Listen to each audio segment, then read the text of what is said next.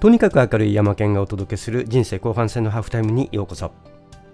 今日のお話は自分のホワイを知り使いこなせる人だけが持つ強力なパワーとは？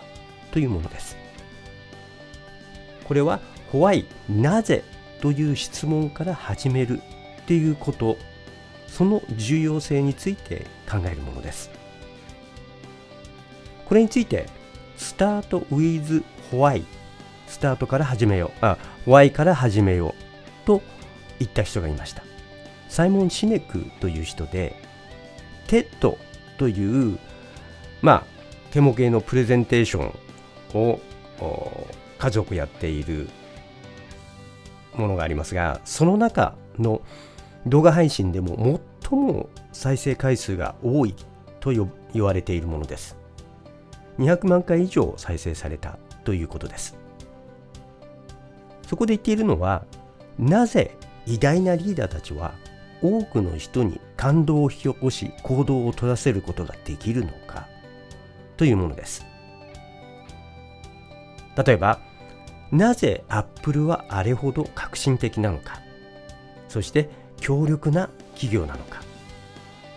例えばスマホ市場では台数のシェアではわずか13%ですが利益のシェア。世界中ですよ。利益のシェアは75%とも言われています。最近では PC の処理能力を圧倒する Mac を出し続けています。そしてなぜ Apple の辛抱者たち特にその中でも最初の iPhone を手に入れるために前日の夜から徹夜でアプルストアにの外に並ぶ人たちが続出世界中で続出しました。サイモン・シネックは偉大で人を動かす指導者や組織には共通するパターンがあると言いました。そしてそのやり方は他の人たちとは正反対だと言います。彼はそれを一言でまとめてゴールデンサークルという言い方をしています。これはどういうものかというと円を3つ描いて、えー、大きな円の中に中ぐらいの円その中に小さい円を描くわけですけれども外側から What, How 一番中心が Why です。言い方としては Why, How, What という逆の言い方をしますがこれが彼の言っているところです。その真ん中の円 Why から始めようというものです。ただしこれ多くの企業多くの個人ビジネスをやっているフリーランサーをはじめとして全く逆にアプローチしようとするのが普通です。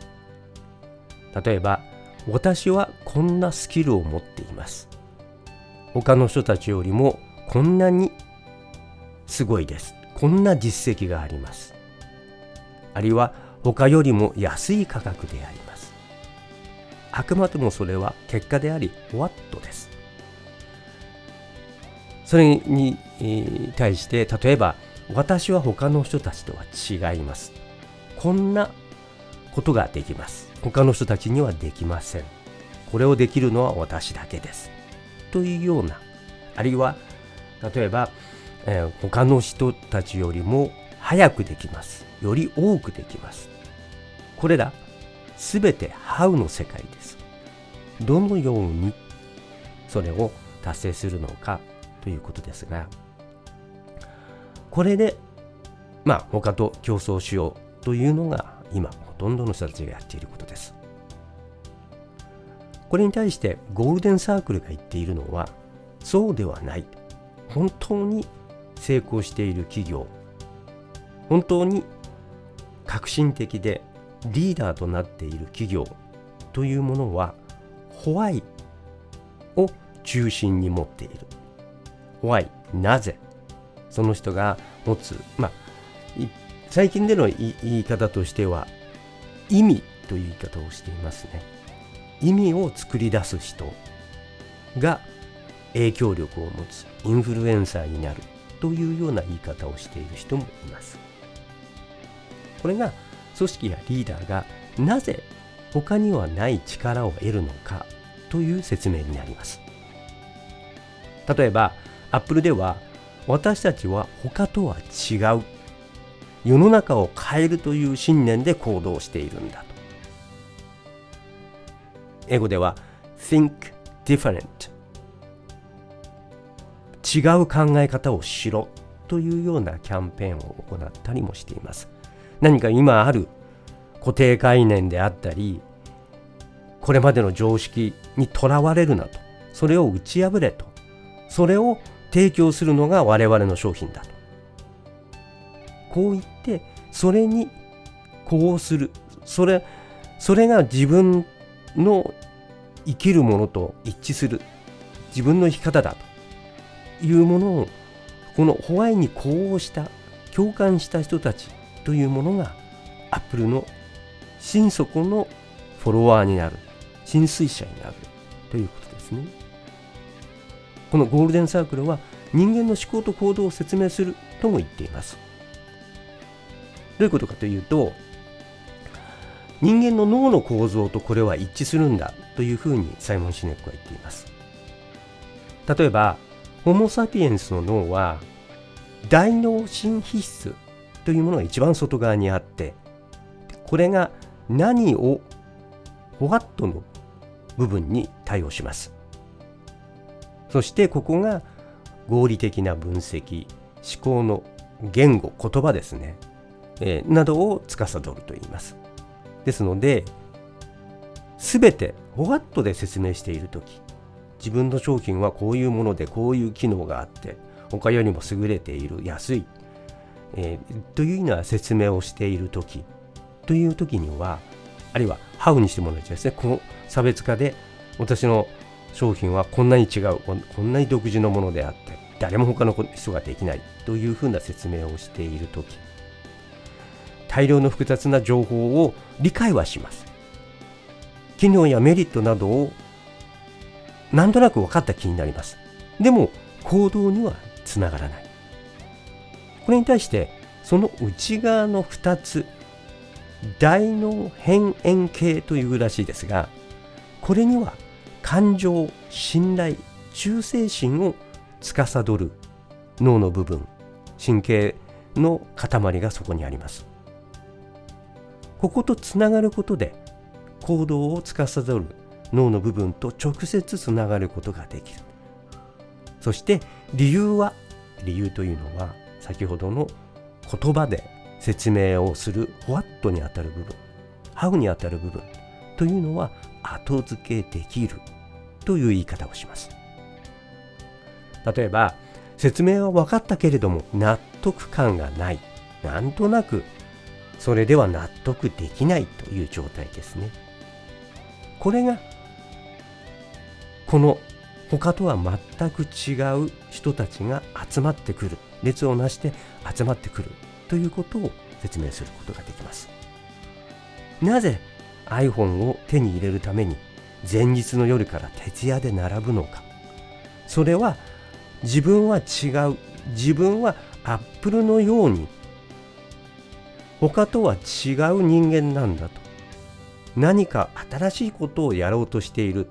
それを人に証明するために私は最初に Apple の iPhone を手に入れた。ということを人に自慢をしたいからですね。要するに自分のことなんです。自分を証明したい。自分を体現したい。ためにそのホワイの部分に突き動かされているということです。例として1963年の夏25万人の人がワシントン DC にデモ行進をしました。目的はキング牧師の講演を聞きに行くためです。アメリカ中から8時間もバスに揺られてやってきた人たちも数多くいました。8月23日暑い暑いワシントンの炎天下。25万人が集まりました。その中25%は白人だったといいます。そしてもう一つ1945年8月15日正午5分間のラジオ放送が流れました。非常に聞き取りづらい。通信の状況も悪い。言葉も昔の言葉で分かりづらい。昭和天皇が言ったのは耐え難きを耐え忍び難きを忍びもって万世のために太平を開かんと欲すと言いましたそして5分間の最後には日本の栄光を、まあ、これは日本あの現代語訳ですけれども日本の栄光を再び輝かせるよう世界の動きに遅れないようにと言った。そして私のその意を体現しろ。とおっしゃったわけです。要するに行動しろと。戦争を終わらせてこれからそこまでにものすごい戦死者を出し260万人とも言われていますが戦死者を出し焼け野原に東京も地方の都市も焼け野原にした。その苦難を耐えてきた。その先に耐え難を耐えろ。忍び難を忍べと。さらに言ったわけです。何のために？ホワイ万世のために。太平を開かん。これから平和な世の中を作るんだ。そのために耐えろと。動けと。行動しろと言った。当時7200万人日本国内にいたそうです。海外には800万人。そのうちの600万人が日本に戻りました。そしてその後の日本を築く。すべてこれ自分たちの生活のため生きるため。その結果として今の日本がある。Y から始める。行動の意味を作り出し行動を引き起こす。多くの人をインスパイアして行動に導くことのリーダーが今必要だと感じています。とにかく明るい山県がお届けした人生後半戦のハーフタイム。この後の展開もお楽しみに。